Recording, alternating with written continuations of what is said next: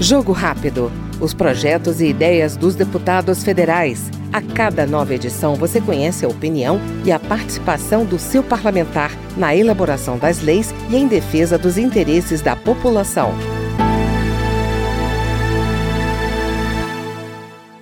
A deputada Coronel Fernanda, do PL, alerta para o aumento da criminalidade em Mato Grosso. A parlamentar pediu mais atenção ao governo local e investimentos que tragam segurança efetiva à população. Mas aqui quero também fazer um alerta da violência promovida pelo crime organizado. No meu estado, agora na Páscoa, uma quadrilha é, provocou horrores em municípios da região do Araguaia, especificamente no município de Confresa estavam fortemente armados, invadiram uma empresa que faz segurança privada, transporte de valores.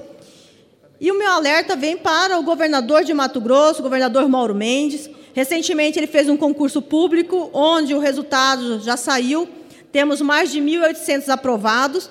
E ele anunciou essa semana que se passou que se chamará somente 515 candidatos aprovados. Lembrando que para se formar, por exemplo, um soldado da Polícia Militar, é necessário, no mínimo, aí, oito meses. Então, daqui oito meses, 500 policiais irão estar é, nas ruas. É inadmissível, não atende a demanda. Mato Grosso é um estado continental, a população quase quadruplicou.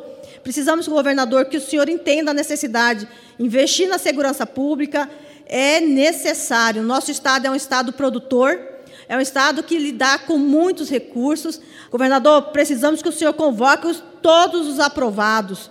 Mesmo com esses aprovados, ainda vamos ficar aquém.